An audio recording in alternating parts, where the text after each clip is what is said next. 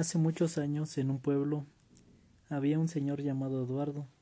Él era dueño de la única tienda del pueblo, así que sus precios eran muy elevados y todas las personas del pueblo dependían de la tienda porque era la única. Entonces, un día en el pueblo vecino, un señor llamado Pablo decidió juntar un poco de dinero para poner una tienda y ser la competencia del señor Eduardo. Pablo en su tienda tenía muchos productos de buena calidad y a un buen precio, mientras que Eduardo vendía los productos que, él quería a precios muy elevados.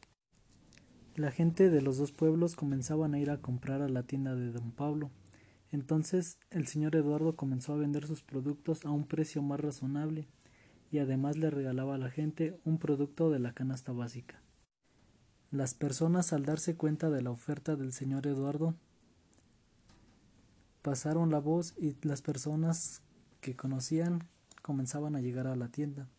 Al ver esto, el señor Pablo decidió vender a crédito los productos que él tenía.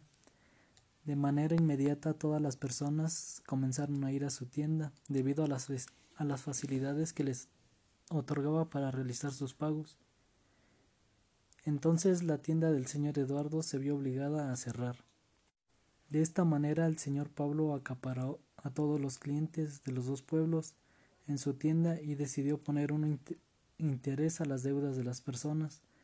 Después de esto las personas debían demasiado en la tienda de don Pablo.